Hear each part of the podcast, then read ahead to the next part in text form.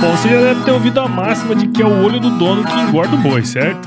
Isso é verdade até certo ponto, afinal, só olhar não adianta nada ser uma boa direção. Com base em valores como honestidade, qualidade, inovação nos produtos e excelência no atendimento, a Nutripura, que há quase 20 anos atua no segmento pecuário, te dá essa direção, oferecendo os melhores produtos e serviços aos pecuaristas, garantindo resultados positivos não só no campo, mas principalmente no bolso. E eu digo isso não é da boca para fora não, afinal eu trabalhei lá, cara. Eu vi com meus próprios olhos a competência técnica e o cuidado com o negócio do cliente. Saiba mais sobre a Nutripura em www.nutripura.com.br e fique ligado nos artigos que saem no blog Canivete, que na minha opinião é o melhor conteúdo sobre pecuária de corte que você vai encontrar na internet. Siga também a Nutripura nas redes sociais, é só chegar lá no Instagram, Facebook, Twitter e YouTube e fique atualizado sobre o que há de mais avançado na pecuária. Nutripura, o produto certo na hora certa.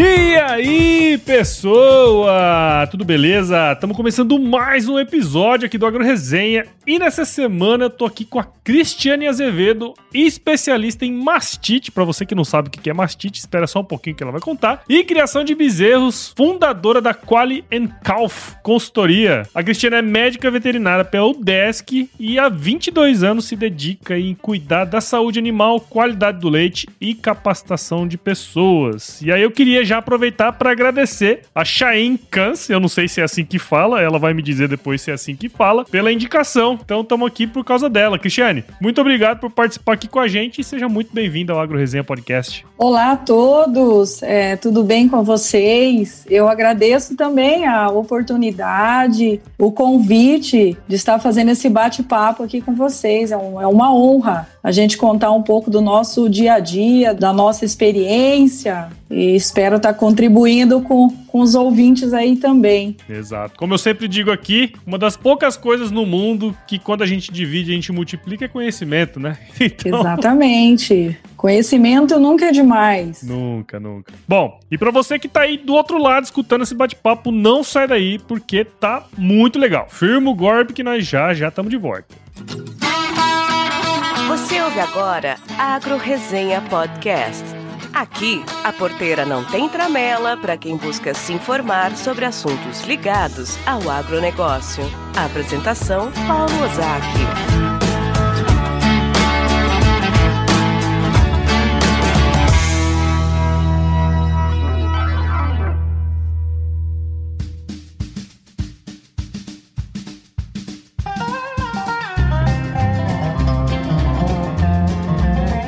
Bom, tô aqui de volta com a Cristiane e, bom, Cristiane, acho que pra gente começar essa resenha aqui, acho que seria legal se você pudesse contar um pouquinho da sua história aí pra gente. Eu nasci no campo, filha de pecuarista, é, meu pai sempre teve uma fazenda de gado de corte, né? Então eu nasci na fazenda, Desde muito pequena já sabia que a medicina veterinária era a minha missão. Sempre amei muito os animais e e meu pai sempre identificava que eu tinha uma facilidade muito grande em ver um animal doente, e ver que um animal estava afastado do grupo. Ele já me delegava algumas tarefas desde pequeno, eu já queria participar ali das atividades e me uhum. dava missão. Primeiro eu tocava as ovelhas, né? Eu era responsável por todo dia fechar as ovelhas no final da tarde, essa era uma das minhas missões. E depois meu pai foi delegando que eu tinha que ver os partos das vacas, né? Então, uhum. naquela época, a gente não tinha brinco, não tinha toda essa identificação que tem hoje, essa gestão. E Sim. eu tinha uma facilidade muito grande, né, de saber quem era o bezerro, de qual vaca, e assim por diante, né? Até quando vendia os animais, o meu pai me chamava lá quando vendia a vaca e o bezerro junto, né? De quem é desse, de quem é dessa e, e assim por diante. Então Legal. eu nasci dentro da fazenda. E meu pai sempre falava assim para mim: segura no boi do, no rabo do boi que ele te levanta. Esse é o teu caminho, é o agronegócio. Ah, que então, legal. foi uma coisa assim que veio de raiz, né? Legal. Então bacana. a paixão começou desde cedo. Eu resolvi fazer medicina veterinária, né? Já estava na minha, na minha missão. Eu entrei na, na medicina veterinária já logo após a, a conclusão, né, do, do segundo grau. Uhum. Eu comecei a cursar com 17 anos a faculdade de medicina veterinária, me formei. Isso, novinha, né? Isso, então, comecei com 17 anos, me formei e não tinha ainda completado os 22 anos. Então foi uma, uma experiência maravilhosa, porque já estava né, no meu intuito fazer a, a medicina veterinária. Uhum. Me esforcei bastante, era considerada a CDF da turma, porque estudava todo dia, e não aceitava tirar nota menor que nove, então eu sempre fui muito, muito exigente comigo mesmo, né? E até um professor me deu uma grande oportunidade, professor Celso Pilate me deu uma grande oportunidade de fazer parte da pesquisa né, na patologia animal. Então, foi dois anos lá que eu trabalhei junto com um grande aprendizado dentro da patologia animal, aonde ele me desafiava todo o tempo é uma pessoa que eu guardo para sempre, porque ali ele já me ensinou o que eu faço muito no dia de hoje, né, que é saber o porquê das coisas. Se um animal tinha uma lesão lá na necrópsia, ele queria que outro dia eu viesse explicasse o porquê que aconteceu aquilo, qual a causa, qual o possível problema, qual a possível correção. Então, ele me desafiava bastante nesse sentido. Foi um aprendizado muito grande, porque eu comecei a ter essa vivência, né, essa interação entre saber na faculdade, a gente ia para o campo também, né, visitar as, as propriedades, e levar as soluções. Então foi um aprendizado bem legal que eu tive. Sim, resolver problema, né? No fundo, no fundo a gente está aqui para resolver problema, né? Para resolver problema, é isso mesmo, né? Exato. Então daí eu saí da faculdade, eu fiquei é, na fazenda do meu pai, né? Trabalhei seis meses na fazenda do pai. E dentro da fazenda de corte é, são é menos desafios, né? Uhum. E manejos mais é, menos intensificados, é, são mais sazonais. E eu sempre fui uma pessoa que gostei muito de desafio, de novas propostas, de coisas que desafiam a profissão da gente, né? O conhecimento da gente, a gente buscar as melhorias. E conversando com a minha família, eu falei: ah, não, eu preciso buscar novos desafios. Nada me impeça que eu continue auxiliando na fazenda, mas eu quero os novos desafios. Daí eu fui buscar é, distribuir currículo, né, toda aquela questão. E daí me surgiu uma oportunidade de trabalhar numa indústria de farmacêutica é, veterinária. Uhum. Então, para mim, foi um super desafio, né? Eu sabia que dentro da medicina veterinária, trabalhar com cirurgia, com essa parte, não, não me identifiquei tanto, não era a minha área. A minha uhum. área era, era diferenciada. Eu sempre gostei de trabalhar com a parte preventiva, com soluções. Embora a cirurgia seja muito importante, né, porque salva vidas em várias situações, mas não era o que eu queria. Eu recebi essa proposta, daí na hora da entrevista era para mim trabalhar na parte, é, no departamento técnico, né? Trabalhar na fazenda, gerando demanda, pro, é, propagando os produtos, né? Prospectando, é, levando soluções. E na hora da entrevista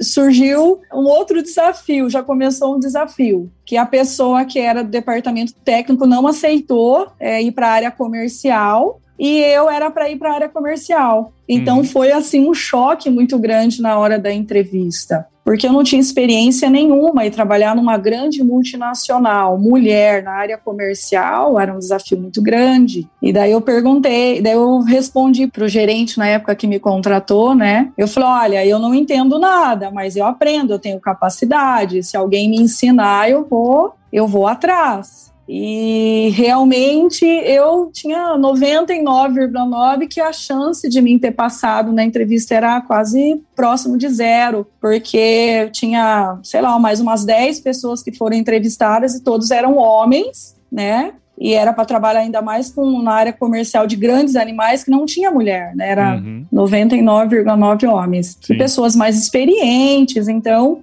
ali já começou um desafio muito grande para mim. Mas graças a Deus, né, a, o meu gerente apostou em mim e deu uma oportunidade para mim começar. E daí depois ele deu o segundo desafio para mim. Qual era o segundo desafio? Que eu tinha três dias, então eu morava no, no interior, né, do Paraná, morava em Siqueira Campos. Hum. E ele me deu que eu tinha que morar em Londrina e ele me deu três dias de desafios, que era para mim abrir uma conta que era para mim ter um carro e para mim ter um apartamento em três dias. Se eu conseguisse isso, eu estaria um emprego, senão não. Então era um desafio atrás do outro. Daí, graças a Deus, eu com meu pai, né? Deus foi iluminando, prospectando também deu graças a Deus deu tudo certo. E eu trabalhei nessa empresa por 14 anos. Então eu comecei, vida, né? é, quando eu fui contratada na área comercial, era chamava Coopers, né? Coopers Brasil. Então, eu atendia é, o norte e noroeste do estado do Paraná, era uma região enorme. Uhum. Então, foi um desafio muito grande, porque não tinha mulher, né? Eu era única perante todos, assim. Então, a dificuldade até do cliente negociar com uma mulher, uma mulher inexperiente. Então, foi um desafio muito grande mas nada impeça que a gente tenha força de vontade e seguindo o coração da gente, claro, uhum. com boas orientações também a gente não consiga, né? Legal. Ô, ô, Cristiane, uma coisa assim que eu achei bem interessante, né? Você comentou, nem estava muito aqui no roteiro, mas interessante como a decisão de alguém lá atrás impacta tanto na vida da gente, né? Uma pessoa confiou que você poderia é, desempenhar a função, né? E de repente hoje você se tornou quem você é, né? Talvez um pouco por causa daquela decisão daquela pessoa. Eu acho isso. Direto aqui no podcast tem umas histórias assim, né? Uma, uma pessoa tomou uma decisão de dar uma oportunidade e depois a pessoa virou quem ela, quem ela é, né? Então eu acho isso uma parte bem interessante é. aí da, da, sua história, né? É, não, eu devo demais, né? O Francisco, o nome, até a gente chamava ele de Chico, né? Ele não tá mais entre nós, ele tá lá com o Papai do Céu, mas ele foi uma pessoa que apostou muito em mim. Oi. E ele foi muito criticado, né? Por, por mim ser uma mulher. Você é louco louco, você é uhum. doido contratar uma menina, porque eu tinha 18 anos, uhum. para assumir um cargo de alta responsabilidade, com cotas, com metas, com, com quase a metade do Paraná para atender. Então, ele apostou muito em mim. Então, foi muito importante. E no meu primeiro ano de venda, né, eu tive um case de sucesso muito grande, que era uma região que vendia 300 mil doses de vacina contra febre aftosa, e eu vendi 1 milhão e 200, 1 milhão e 300 mil, e eu tirei a maior vendedora da região sul. Então, ele tipo assim, olha aqui, né? O que eu falei para vocês, eu lembro quando eu ganhei o prêmio, quando eu ganhei o prêmio na empresa, ele teve que pegar o microfone e fazer o discurso, porque é só quem sentiu na pele, como eu senti, né? Todos Sim. os desafios e a gente quando tem força de vontade, a gente, a gente segue em frente. Sem dúvida, sem dúvida. É, e depois eu fui indo para o departamento técnico né, da empresa. Eu assumi daí depois com a fusão, houve do, 2002, 2003 a fusão com a Shering e a Coopers, duas grandes empresas. Eu fui para o departamento técnico. Daí eu comecei a assumir todo o estado do Paraná. Né? Então eu comecei com leite, conheci mais a, a pecuária de leite 2004, foi onde eu comecei minhas atividades. Daí depois eu atendi a toda a região sul do Brasil como coordenadora técnica, né? Uhum. Trabalhando 70% do leite e, e 30% da linha corte. E depois eu fui assumir a gerência, né, a gerência nacional, para desenvolver programas de qualidade do leite, né? Tinha um programa chamado Maxi Leite, que eu ajudei, né, juntamente com a equipe a desenvolver e formar um time para a gente trabalhar no Brasil. Então, no, no nosso time tinha lá é, uns 50 veterinários envolvidos com a qualidade do leite, né? Então, era uma responsabilidade muito grande. Por isso que eu conheci todo esse Brasil, né? Foi pela empresa e dela passou por outras fusões, Intervet, Sharing Plow e depois terminou com MSD Saúde Animal incorporando, uhum. né? Então uhum. passei por NN fusões. Então foi uma oportunidade muito grande para mim, né? Trabalhar na indústria, entender essa parte de gestão, de, de processos, a parte financeira, como lidar com as pessoas, né? Porque eu fui uma fui gerente também e foi um amadurecimento muito grande. Eu devo muito à minha minha empresa, né? Sim, sim. É, por tudo, por toda essa oportunidade. Sim. E depois de 14 anos eu resolvi a carreira solo, né? Vamos desenvolver a carreira solo. E daí é, fundei a Qualicalf Consultoria. Legal, legal. Ah, baita história, né? Assim, um baita case de sucesso é, na época que nem se falava muito em mulheres no agro, né? Acho que isso é um ponto bem interessante, né, cara? Uhum. E, e, um ponto que você falou aí, ô Cristiane, que me chama bastante atenção, que é o seguinte: você falou que, bom, sua família trabalhava ou trabalha ainda provavelmente Trabalha. pecuária de corte, né? E hoje Isso. você tá numa região aí que é a meca da pecuária de leite, né? Porque assim, a, a, sua consultoria tá aí na região é, de Castro, né? Se eu não estiver enganado. E aí, bom, eu tive aí em Castro também. Teve uma época que eu trabalhei com leite também. Fui, fui aí para Castro. É, na, na, na, porta de casa já dá para entender por quê, né? Mas como você tá aí, acho que seria legal se você pudesse, antes da gente falar um pouco do seu trabalho mesmo com a consultoria e tudo mais, dá uma visão pra gente. Por que, na sua opinião, a, a região aí de Castro é tão diferente das outras bacias leiteiras do Brasil, né? Tendo em vista que você já conheceu a grande maioria delas? Eu acho que antes de mim falar um pouquinho de Castro, para você entender como é que eu começou a minha paixão pelo leite, né? Porque uhum. eu sou uhum. uma é, filha de pecuarista de gado de corte. Uhum. Mas o meu pai ordenhava vacas, uhum. era ordenha manual ainda. Então a gente tinha lá as vacas meio sangue cimental com Nelore, lá tinha umas 35 vacas. E eu auxiliava meu pai na ordenha manual também, uhum. né? Então ali começou a minha paixão. Depois eu tinha cabras de leite, que eu fazia a ordenha delas também né? Uhum. Só para você entender como que eu comecei a minha paixão. Mas a, a paixão, acho que maior, começou na MSD, quando eu comecei a trabalhar em 2004,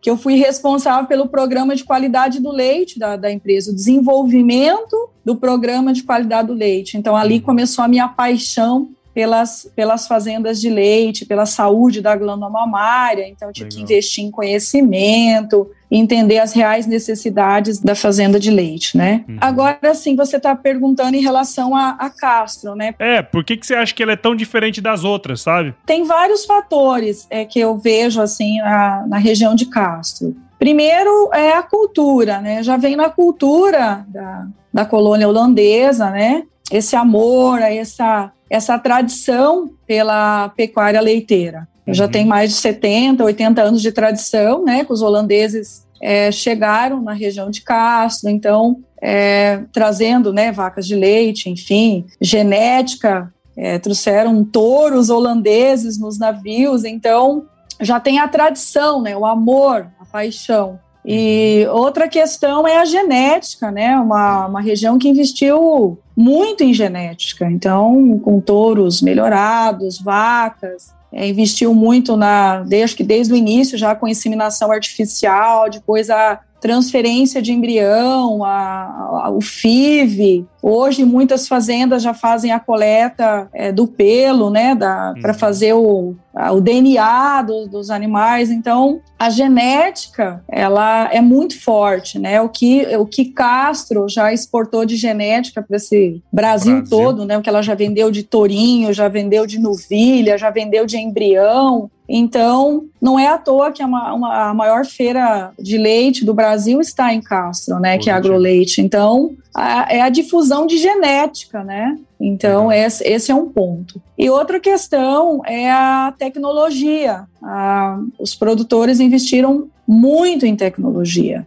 seja na tecnologia lá dentro da sala de ordenha, seja né, lá no, nos resfriadores de leite, os, né, os primeiros, Inclusive, por exemplo, se a gente olhar a ordenha robotizada, a primeira ordenha robotizada, inclusive é um cliente nosso, foi na região de Castro, né? Investiram muito em conforto animal, em ambiência, em automação, confinamentos, né, sistemas mais intensivos, buscando mesmo o conforto animal, bem-estar, a, a longevidade das vacas. Esse é um, é um ponto é, muito forte que eu vejo na região de Castro. E outra Legal. questão também é a qualidade da comida, né? Eles têm uma forragem de excelente qualidade, o próprio clima, né? O próprio é, o que eles investiram na tecnologia, é, da como é que eu falo para você, o do plantio direto, né? Veio ali da região de Castro, de Carambeí. Então, isso é um ponto é muito forte. E outra questão é o cooperativismo também é muito forte na região de Castro, ela ajuda a organizar muito a cadeia produtiva do leite, isso é muito forte. Uhum. E eu vejo isso muito na tradição, que nem todos os produtores de Castro são da colônia holandesa, mas eu vejo isso muito impregnado neles. Eles querem qualidade, eles não querem produzir apenas é, um, mais um leite, eles querem produzir um leite com excelência, um leite com qualidade, eles querem ser referência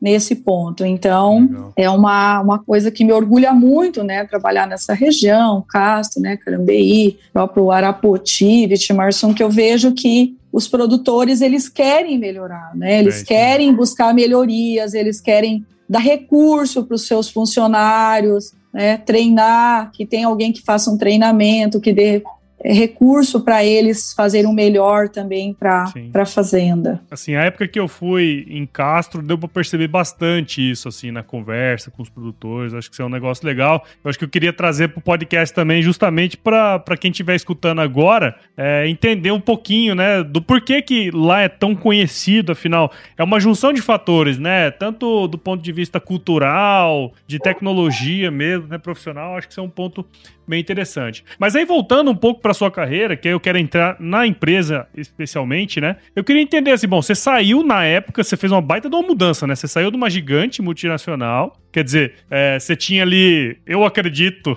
que já tinha um status, né? Afinal, você estava tanto tempo na empresa, com resultados expressivos, ninguém fica numa multinacional tanto tempo se não tiver resultados expressivos, né? E aí eu queria entender qual foi o, o que, que te motivou, o que, que te motivou a sair né, da empresa é, uhum. se uhum. tornar uma empreendedora no Brasil, né? Porque você pode ser empreendedora, mas no Brasil você tem que ter 15 vezes mais preparação, né? Como é que foi esse processo para você? Foi muito difícil essa transição. Foi uns dois anos ruminando é, esse pensamento, porque era uma empresa excelente, como você falou, eu já tinha a minha carreira lá, eu tinha certeza no passado que eu ia encerrar a minha carreira na empresa, porque eu tinha uma paixão muito grande pela empresa, pelo programa que, que eu ajudei a desenvolver, pelas uhum. pessoas, né, que a gente tinha um, um relacionamento muito grande, mas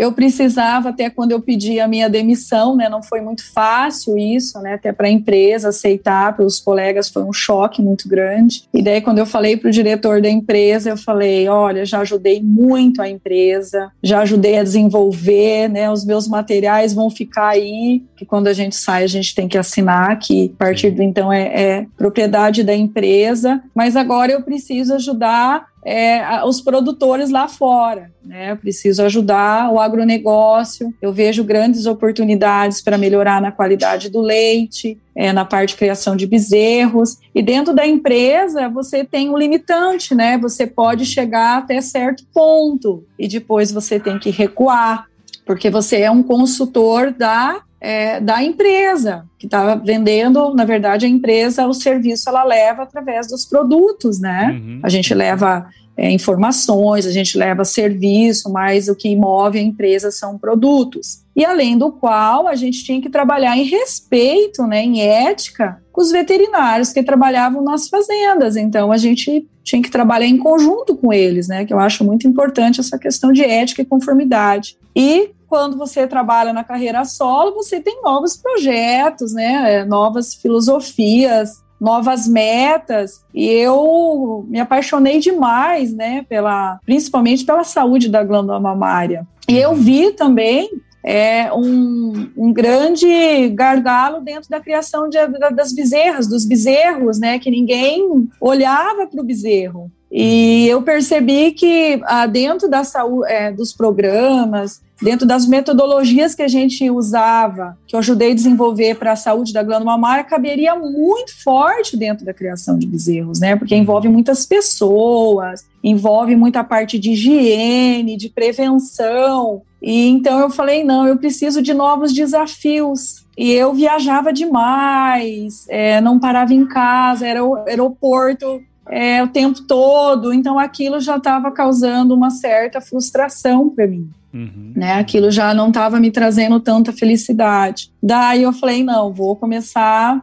vou descansar, né? Vou sair da empresa, vou descansar uns três meses, que eu estava bastante cansada na época, né? Imagina, era mais de 50 veterinários, nem tinha WhatsApp na época. Eu já recebia 80 e-mails né? por dia. Ainda, ainda bem, bem, que não existia o WhatsApp. Ainda bem, né?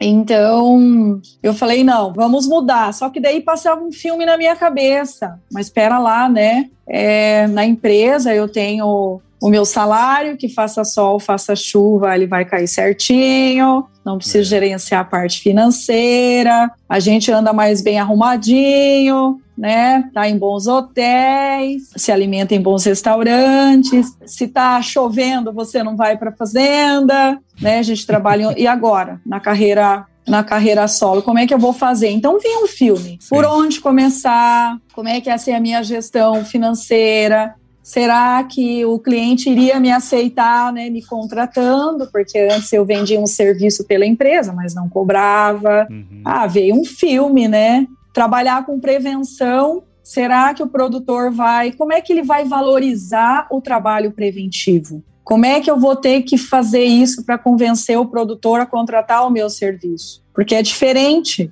de um veterinário da reprodução que o produtor precisa para ver Sim. se a vaca está prenha, se está vazia, ou é um parto muito complicado que precisa chamar um veterinário, fazer uma cirurgia, ou uma vaca que está com deslocamento, ou mesmo até intervir numa vaca com uma mastite. Mas e como que eu vou vender esse trabalho? Como é que eu vou vender é, que eu vou fazer é, melhorias lá no bezerreiro que eu vou reduzir doença no bezerreiro, mas como é que eu vou quantificar isso para o produtor? Será que ele vai querer contratar o meu serviço? Me passou esse filme na minha cabeça, mas eu tinha a convicção que era uma área que tinha muitas oportunidades, né? Muitas oportunidades e muito poucos técnicos trabalhando nessa área. Praticamente, eu lembro na região do Paraná não tinha ninguém que trabalhasse com a qualidade do leite, né? Bezerros nem se fala, não ninguém falava. Era o próprio veterinário clínico que no dia da visita ia lá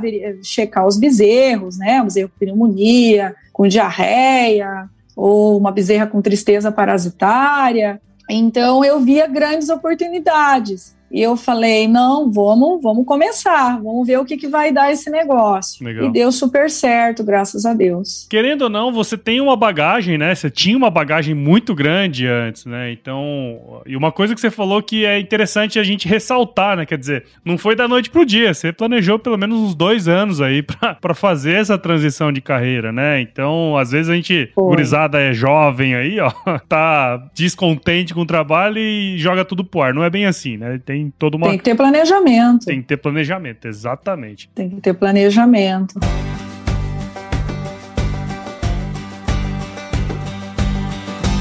E aí, tá curtindo o bate-papo, cara? Espero que sim. Mas eu tô passando aqui para te dar um recadinho. A missão da Stoller é transformar conhecimento em inovação para a agricultura, gerando valor a todos os envolvidos. Por mais de 50 anos, ela transforma conhecimento em inovação no esforço de impulsionar as culturas a alcançarem seu máximo potencial genético e atingir altas produtividades. E quando se trata de conhecimento, você pode encontrar tudo sobre fisiologia, nutrição e biologia de plantas no podcast Campo On, produzido pela Stoller. Lá, um time de especialistas aborda assuntos relacionados às principais culturas agrícolas e, como você já sabe, você pode escutar quando, onde e como quiser. Aprimore o seu conhecimento no site da Stoller, o www.stoller.com.br. Lá você vai encontrar vários artigos técnicos e o link para assinar o podcast Campo On no Spotify. Lembre-se de seguir a Stoller no LinkedIn, Instagram, Facebook e YouTube. É só procurar por Stoller Brasil. Isso é inovação, isso é Stoller.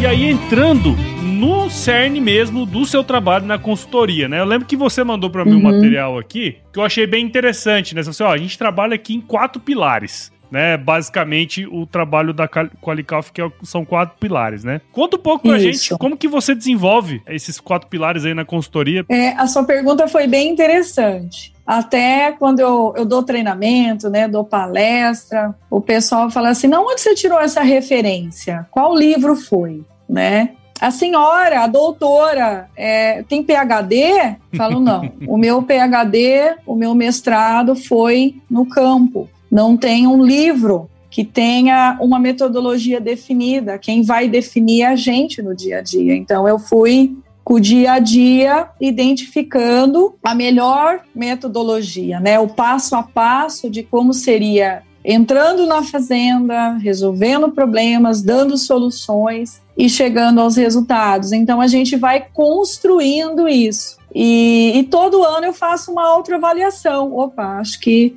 nós já estamos numa versão mais aprimorada de tudo isso. Vamos mudar mais um ponto aí dentro do nosso trabalho. Uhum. Mas os quatro pilares que eu acho assim essenciais que a gente tem que entender que cada fazenda é uma fazenda. Por isso a dificuldade do Brasil, né, de ter ainda problemas relacionados à qualidade do leite. Então, a fazenda, seja ela fazenda pequena, média, grande, um sistema pasto, semi-confinado, é, um freestyle, um compost bar, uma ordenha ao balde ao pé, uma sala de ordenha com saída rápida, um robô, um carrossel, cada fazenda a gente tem que entender que ela tem a sua, o seu diagnóstico de situação. E a gente tem que ter uma metodologia para entender tudo isso. E uma ferramenta que eu acho essencial é a gestão da mastite, né? Uhum. Talvez essa parte de gestão veio forte da empresa que eu trabalhei, porque a gente sempre foi muito numérico. Sim. Gestão de números, gestão de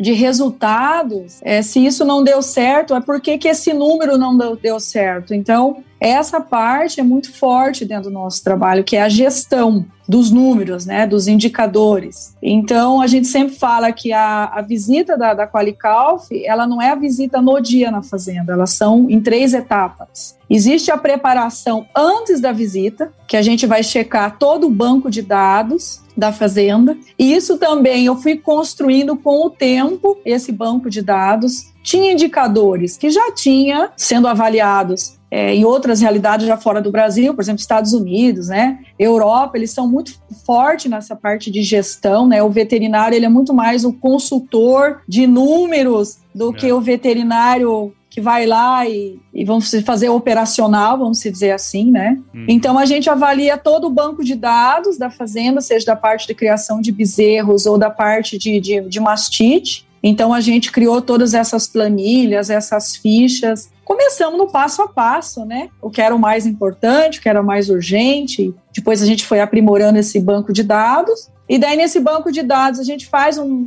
um diagnóstico de situação para chegar para a fazenda e falar, ó, é, a CCS ela tá 200 mil, teoricamente ela tá boa, mas dentro do indicador de novilhas, a, a, a saúde da, das nossas novilhas, as primíparas em lactação não estão boas. E as soluções para a gente fazer são essas, os fatores de risco são esses. Então, a gente trabalha muito, é, muito forte essa parte de dados, né? Uhum. Que até as fazendas, elas tinham muitos dados. Mas um dado sem gerar uma informação não gera um plano de ação. E Sim. fica aquele banco de dados, aquele banco de dados Enorme. que. Papel. Papel, né? controle leiteiro, ficha, caderno, que não gera nenhuma informação. Então, acho que a primeira etapa é organizar esse banco de dados e, nesse banco de dados, gerar um indicador, uma informação, né? Uhum. É, esse é o nosso é o nosso é, forte mesmo, né? Essa gestão, é, é, essa análise de indicadores, né? Tanto na parte de criação de bezerros como na qualidade do leite. Depois a gente vai com os números, não só com os números, a gente vai saber se tá bom ou tá ruim, né? A gente dá um norte, porque quanto um dado não há é, é um contra-argumento, uhum, né? Sim. Então, se o dado tá falando que não tá bom, e você chega lá na fazenda falar com o gerente ou supervisor, não, mas está ótimo, está excelente. Não, algo precisa ser visto. Então, entra as nossas visitas, né, para a gente fazer as auditorias nas fazendas, né, fazer a, a, as diagnósticos de como que estão os fatores de risco. Se aquele número não está bom, é, seja um surto de mastite ambiental, é, algum problema deve estar tá tendo. É, e se é o agente X ou Y que está causando aquela mastite, a gente vai verificar os fatores de risco na fazenda. Ah, é na cama, é na preparação dos úberes, é, foi trocada a equipe de ordenha, a equipe, o turno 1 é uma equipe nova, ela precisa ser treinada, ou houve algum problema no equipamento de ordenha, então a gente vai, tem que ser importante para isso a gente precisa de muita preparação, muito conhecimento, porque para você trabalhar nessa área não é o Ctrl C, Ctrl V, né, que a gente uhum. vê na internet ou numa página de Instagram. Não tem receitinha, Não né? tem receita, né? É o, é, o, é o dia a dia mesmo lá do campo que vai mostrar a, as melhores estratégias para cada fazenda. Claro, a teoria a gente precisa ter uma base, né? Porque sem uma, uma, uma, base não tem como você iniciar um trabalho. Então, a segunda etapa nossa é isso: os, identificar os fatores de risco. E dentro desses fatores de risco, nós vamos desenvolver os protocolos operacionais padrões, como a gente já viu falar do POP. O famoso POP. O POP, ele é muito importante, porque o próprio nome fala, né? Protocolo operacional padrão. Então, você vai descrever de uma maneira simples o passo a passo para toda a equipe da fazenda, tá fazendo igual, todo dia, do mesmo jeito, da mesma maneira. É uma maneira de padronizar o trabalho. Então, tudo dentro da nossa empresa tem o um protocolo operacional padrão. Eu uhum. acho muito importante para quem está ouvindo também a gente tem que deixar todas as recomendações por escrito. Demanda tempo? Demanda né? Demanda muito tempo. Fazer um protocolo operacional padrão não é uma coisa simples, porque cada fazenda é uma fazenda. Uhum. A gente tem quase 20 fazendas, cada ordem é de um tipo, é de um jeito, é com um número de pessoas diferente, e a gente tem que entender que não existe uma receita de bolo. Sim um protocolo de tratamento de mastite, um protocolo de pneumonia no bezerreiro, é, não existe é, uma receita que funcione para toda a fazenda. E o importante é deixar por escrito, porque se dá algum problema é, na fazenda, ah, não, mas a doutora não disse, não, mas eu entendi que era assim, não, mas não foi falado. Então, deixar por escrito é muito importante, que faz parte da nossa terceiro dia de visita que a gente fala, que é entregar os relatórios para as fazendas. Tudo que a gente faz na fazenda, a gente entrega um relatório, a gente avalia os checklist de execução lá dentro da sala de ordenha, os checklist, como é que está a situação do bezerreiro, a higiene, o colostro, como é que está a cura dos umbigos. Então, é muito importante a gente levar é, esse tipo de informação também, né? E dentro das nossas etapas também é o treinamento das pessoas, que eu acho que está é, tá no terceiro ponto do, dos nossos pilares, mas é uma, é uma das coisas mais importantes na fazenda são as pessoas. E nós, médicos veterinários, nós somos treinados a mexer com animal, que é importante Exatamente. a gente saber fazer a leitura no animal, né? Entender a linguagem corporal do animal, entender os, os, as doenças, as enfermidades, os problemas do animal, mas a faculdade não nos ensina a mexer com gente, com pessoas, com gestão, né? E quando eu falo de gestão, não é só a gestão da saúde também, a gestão financeira da empresa, né? A gente, como consultor, gestão de pessoas, que é uma parte importante dentro dos nossos pilares da Qualicalf.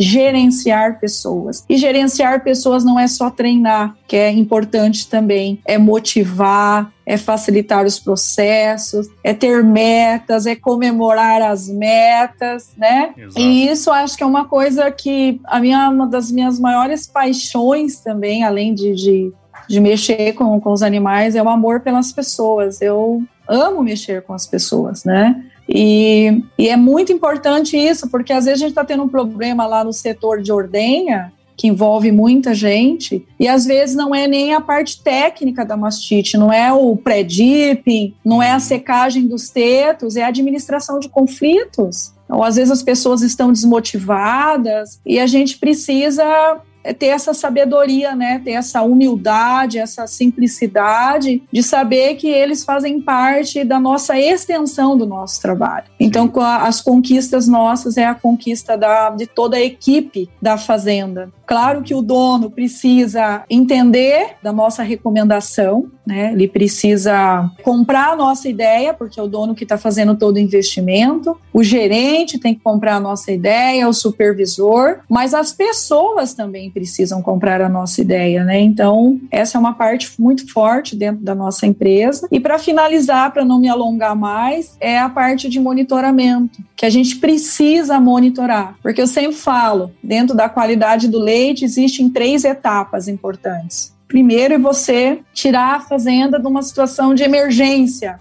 A fazenda está com um milhão de célula somática, ou o bezerreiro está com 20% de taxa de mortalidade na fase de aleitamento, que é uma situação emergencial, e a gente trazer para uma situação de equilíbrio, né, vamos se dizer. Não é da noite para o dia que uma fazenda de um Sim. milhão vai para 200, 150 mil de mortalidade somática, mas você vai trazer ela para ela respirar. Esse é um ponto. Um segundo ponto a gente realmente correr para uma meta mais afinada. Ah, vamos chegar em 200 mil, a taxa de mortalidade do bezerreiro era 20%, vamos trazer para 10%, que agora vamos trazer para 5%, que agora vamos trazer para 3,5% de mortalidade, né? Uma segunda etapa. E a uhum. terceira, que é a mais importante, que eu acho que eu estou nessa fase hoje, porque as fazendas já fazem muito tempo, né? A maioria quase oito anos de trabalho, que é uma fase muito complexa, que é manter no topo, né? Manter o resultado. Exatamente. Essa é uma fase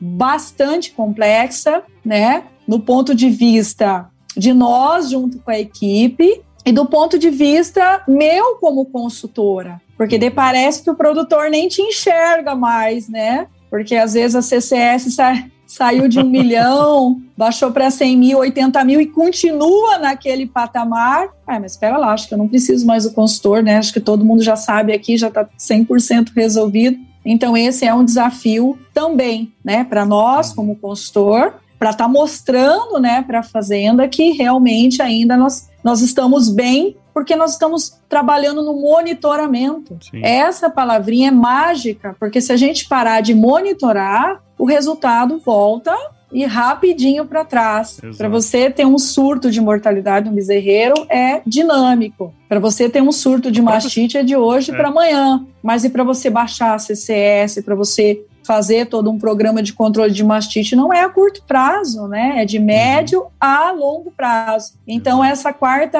é, etapa, monitoramento, é essencial, seja através das visitas, seja através dos indicadores que avaliam os funcionários, os indivíduos, as equipes, se estão fazendo as tarefas direitinho, porque se a gente parar de monitorar, parar de pisar no acelerador, é, volta a estaca zero. E você falando desse jeito, eu lembrei do livro do Bernardinho, Transformando Suor em Ouro. Não sei se você já leu esse livro, mas ele não. fala exatamente isso. Ganhar uma medalha de ouro olímpica não é a parte mais difícil.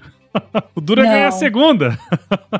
A que é terceira, você se manter no, segunda, no topo. Exatamente, né? Que é basicamente o que você comentou aí, né? E assim, o que eu posso entender do seu trabalho é, é, identificar o problema, os riscos, treinar as pessoas e ir lá e monitorar esse negócio, né? E, e, a mão de obra dentro das fazendas é um negócio super importante, né? Porque é daqui para ali para dar um errinho e descambar e aumentar é, número de mastite, morte de bezerro, aquelas coisas erradas todas, né? Então, esse é um ponto Exatamente. também super importante no seu trabalho, né? Quer dizer, se gosta das pessoas, então fica mais fácil. Fica né? mais fácil.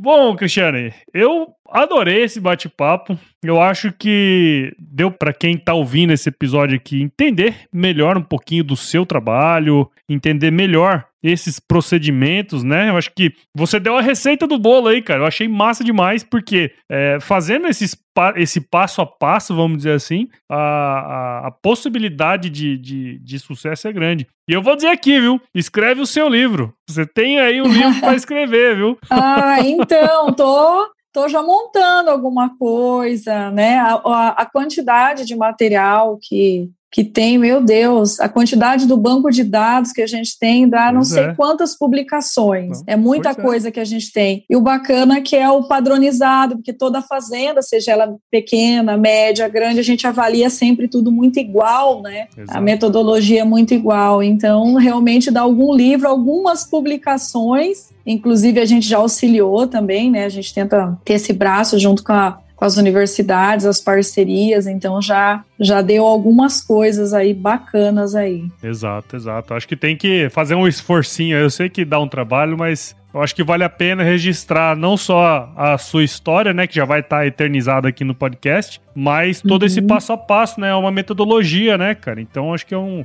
é, pode ajudar outros produtores aí além, né, dos que estão ao seu entorno. Sem dúvida. E assim, como eu te falei, Cristiane, eu acho que pô, foi um puta de um bate-papo, eu gostei demais. Espero que quem escutou, você que tá aí do outro lado, você escutou aí caminhando, correndo, andando de bicicleta, do carro, uhum. tenho certeza que você aproveitou muito esse episódio. Queria só te agradecer por ter passado esse conhecimento aqui pra gente, viu, Cristiane? Muito obrigado e parabéns pelo seu trabalho. Ah, eu agradeço você também pela oportunidade da gente estar tá contando o nosso dia a dia aqui. Quem quiser visitar a nossa página também, faz pouco tempo que a gente tem a página lá, porque todo mundo me cobrava, né? Quantos treinamentos eu já fiz por esse Brasil para veterinário, para técnico, para produtor, para estudante. Eu falei, não, vamos então, a pedido do público, a gente tem a nossa página do Instagram lá, Cristiane Palicalve, e a gente está fazendo com muito carinho, tentando passar esse nosso dia a dia da prática, do nosso dia a dia. Espero estar tá contribuindo também com, com os nossos é, seguidores lá. E eu fiquei muito feliz pela oportunidade aí também do, do convite aí, tá? É, não, e, e, assim, eu acompanhei a página, né, até antes de entrar em contato, acho que tem muito material bacana, então se tiver aí do outro lado escutando é, e quiser lá acompanhar a página, vai estar tá também na descrição do episódio aqui, tá certo? Bom, Isso. Cristiano, agora nós vamos chegar aqui na parte final do nosso podcast, que é o nosso glorioso quiz. Vamos nessa? Vamos, vamos nessa, vamos lá. quiz.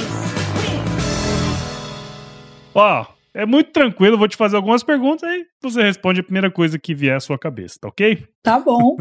Cristiane, qual é a sua música antiga predileta? Ah, minha música antiga predileta, nossa, cantava desde pequenininha lá na fazenda, né? É. Adorava é. cantar lá. Menino da Porteira. Olha aí, muito bom, muito bom. Você sabe que essa acho que veio pouco aqui pro podcast, hein? É, Sério? Nossa, escolha, eu amava e amo ainda, né? Imagine Sérgio Reis, show de bola. É, é isso aí. Ó, muito bom. O pessoal vai estar escutando, né? Me pedindo Toque um berrante, seu moço, que é pra eu ficar ouvindo Quando a boiada passava e a poeira ia baixando Eu jogava uma moeda e ele saía pulando E Cristiane, é. qual foi o lugar mais legal que você já visitou? Eu já visitei, assim, vários... É lugares bacanas, mas um lugar que me marcou muito quando eu fui visitar Roma. Nossa, uma energia, uma, vou sei lá, conhecer toda a história, visitar o Vaticano me remeteu uma, nossa, uma emoção muito grande. Então, um lugar que me marcou bastante. A minha mãe é devota de João Paulo II, então eu visitei lá até né, a basílica, lá onde ele uhum. foi sepultado também. Então, uma coisa que me marcou bastante. Legal. Eu fui lá para um evento de, de veterinário, né? Era pela empresa, nós fomos para uma empresa lá, que era um simpósio de leite, mas foi assim uma uma viagem inesquecível para mim. Legal. Porque legal. nesse nosso dia a dia a gente tem que ter muita fé, né? sabedoria, resiliência Exato. e muita fé para a gente aguentar as, as, as, diversidades, né? Igual você está falando de me escrever um livro, realmente a minha vida foi um livro, né? Porque eu fui uma, fui das primeiras mulheres a estar no campo também fazendo visita nas fazendas, então não foi muito fácil ganhar. Foi a, o não era o início de uma negociação muitas vezes, né? Uhum. E saber tudo isso que eu passei, graças a Deus, o respeito, a confiança, a admiração, até me emociona. É, mas é isso. Por isso que eu te falei, tem que escrever esse livro logo, porque é a história da sua vida. A vida de todo mundo daria um livro, né? Isso foi uma coisa que no início foi bem interessante que eu vi, né? Quer dizer, hoje se fala muito das mulheres no agro, né? E naquela época pouco se falava, né? Hoje é mais fácil é, você ser combativo Sim. até, né? Mas. Sem dúvida. Muitas mulheres sofreram no silêncio, né? Isso que é o pior, né? Demais. E desistiram. Exatamente, exatamente, exatamente. E acho que a sua história daria um livro justamente por causa disso. Não somente pela parte técnica, né? Que obviamente é um negócio que tá fazendo e, e que tá dando resultado. Quer dizer, as fazendas estão com você aí com oito anos, né? Você comentou, que é o tempo que tá que você tá no jogo, né? Com a Qualical. Mas, pô, tem todo um, um, passado aí que acho que valeria a pena. Eu, investiria aí um tempo para fazer isso. Viu? Aí, ó, uma ótima ideia. É? Deixar um legado, né? Deixar um legado, Exato. já que Deus não me proporcionou ter filhos, tem que deixar um legado aí, né, para alguém. Exato. Embora eu já ensinei muita gente, ainda ensino muito, tenho uma paixão muito grande por desenvolvimento de pessoas, né? É. Então a gente vai deixando os nossos sucessores aí. É, e não é à toa que você está aqui por causa de uma pessoa, que não é sua filha, mas é filha do mundo profissional, né? Exato. Pessoa que passou pelos nossos treinamentos também, né? Agradecer aí. ela pela gentileza, por estar tá nos citando aí também no seu, no seu programa tão bacana e de tanta qualidade, né? Parabéns. Parabéns mesmo pela pela tua forma, pela tua conduta, obrigado, de estar tá passando as experiências aí do dia a dia da gente. Isso aí. E na cozinha, Cristian, você não vai fugir dessa não. Na cozinha, qual é a sua especialidade? Olha, eu tenho uma especialidade, embora toda a minha vida foi viajar muito a trabalho, né? Inclusive hoje ainda continuo viajando bastante porque eu não moro em Castro, né? Uhum. A minha especialidade é fazer um doce de leite. Ó, oh. oh, da hora meu doce de leite. é, é fica top demais, hein? e trabalha com leite, tinha que ser um doce de leite, né? Mas olha, desde antes de começar a trabalhar com leite, é. eu já tinha um doce de leite famoso é, na minha família, que era eu fazia um leite, um doce de leite de, de cabra, que era uma paixão minha também, né? Legal. Mas eu faço um doce de leite da hora, viu? Olha aí, Aquele que bom. corta, fica bonitinho, quadradinho e muito gostoso também, Isso né? É Agora bom, imagine é usar bom. um leite de qualidade, hein? Aí que fica melhor ainda. Não, né? fica top, né? Indica um livro aí pra gente, Cristiano, enquanto você não escreve o seu, Indica um livro pra gente. Ah, tem livro, muitos livros bons que eu, que eu já li, né? Mas aquele livro do Stephen Covey, né? É, as, hum, os sete hábitos das pessoas altamente, é, eficazes. altamente eficazes. Eu acho um livro bem legal. É um livro, assim, um pouco mais antigo, mas não mudou muito do que ele fala não. lá, né? Gosto muito do Steve Jobs também. Legal. Gosto demais, respeito muito. Eu acho que vale a pena ler. E, Cristiano, pra gente ir pros finalmente, se você se encontrasse com o seu eu de 17 anos hoje, qual seria o melhor conselho que você se daria? O que, que eu diria para os meus 17 anos? Que eu acho que eu deveria ser um pouco mais leve, mais clean. Porque eu sempre fui muito assim, vamos se dizer, muito focada, muito CDF demais. Eu, desde a da, né, da escola, da, sair ali do segundo grau, eu já queria passar. É uma cobrança muito grande, né? Eu acho que por me ser muito perfeccionista, o perfeccionista se cobra demais, né? Primeiro, que eu queria passar um vestibular que não fosse particular, que eu queria passar no primeiro uhum. vestibular. Então, uma cobrança muito grande. Sempre eu estudei demais, né? Nossa, estudava demais. E mesmo na faculdade, já entrei estudando demais. Então, eu acho assim que eu deveria ter dosado um pouco mais, né? Ter uhum. sido um pouco mais clean, mais leve e até quem me ensinou a ter um pouco desse equilíbrio foi meu professor, né? Que ele me convidou para ser bolsista de pesquisa dele. E eu, com dois meses, eu falei: não, eu não quero mais, porque eu estudava todos os dias. E agora eu não consigo estudar todos os dias, porque a gente ainda tinha a aula integral, ainda ler lâmina, fazer necrópsia. Sim. E ele falou: não, você precisa se equilibrar entre estudar, trabalhar e você tem que curtir um pouco mais a vida, né? Então acho que isso é uma coisa que eu falaria para o meu meu lá ser um pouco mais leve, ter investido mais no inglês, sabe? Uhum. Eu acho que eu me sempre pulei a fundo, né? Em tudo que eu fiz e acabei deixando um pouquinho do eu, um, né? Que a vida passa muito rápido. Eu acho que Sim. isso é, e hoje também eu estou passando isso para hoje também, que eu acho que a vida passa muito rápido e eu mergulho demais. Eu assumo como se fosse meu, sabe? Então eu quero que a fazenda seja a melhor qualidade, o melhor bezerro, que aquilo não tem valor para mim, sabe? Eu quero ver uhum. tudo muito perfeito, mas isso não é bom também. A gente precisa se equilibrar melhor, né? Então, se eu é. tivesse feito meu inglês lá para trás, talvez hoje eu estaria sendo fluente, poderia estar conquistando outras coisas. Então, acho que Acho que é isso, legal, né? Legal. Mas é um pouco do, do eu da gente também, né? Eu falaria para eu estudar mais, afinal. Eu acho que deveria falar para mim eu... minimizar um pouco, ser menos. Eu fui demais. É.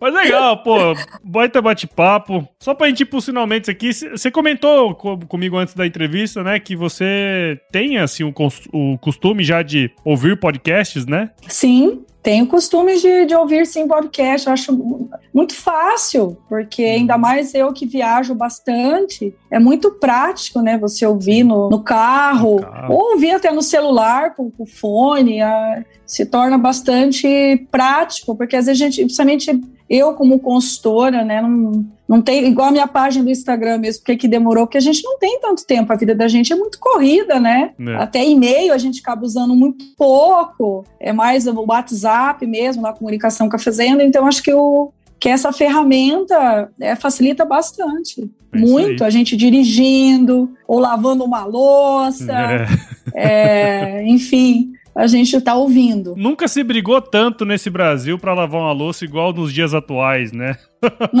para escutar o podcast. De Mas... Exatamente. para ficar mais leve, né? Exato.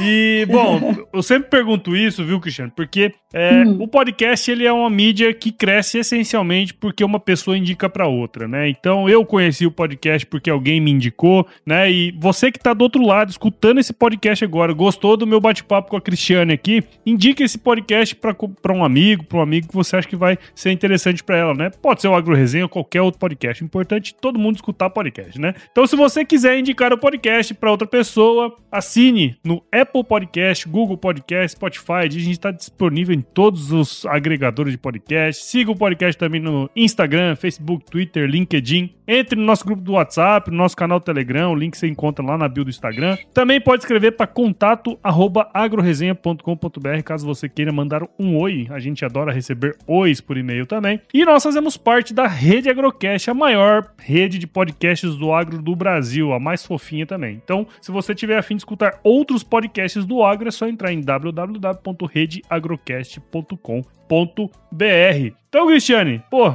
eu adorei seu, o, o bate-papo com você. Eu acho que tem muitos ensinamentos aqui que a gente pode tirar dessa conversa. Então, de novo, muito obrigado aí, viu? Oh, obrigado de coração também. Foi um grande prazer aí conversar com você esse bate-papo que foi bem interativo. Obrigado é mesmo, de coração. Legal. E assim, eu acho que tinha que ter um protocolo operacional padrão que você deveria colocar em todas as fazendas, que é assim, algo de é. muita sabedoria. Não sei se já ouviu falar. É. Se chover, não precisa molhar a horta.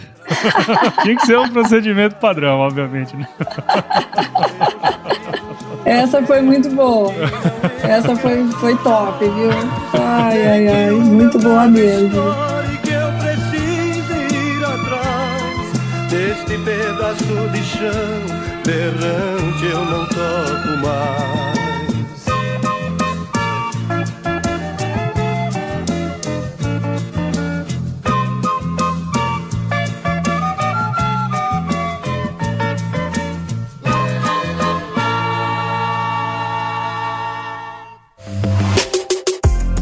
Mais um produto com a edição Senhor A.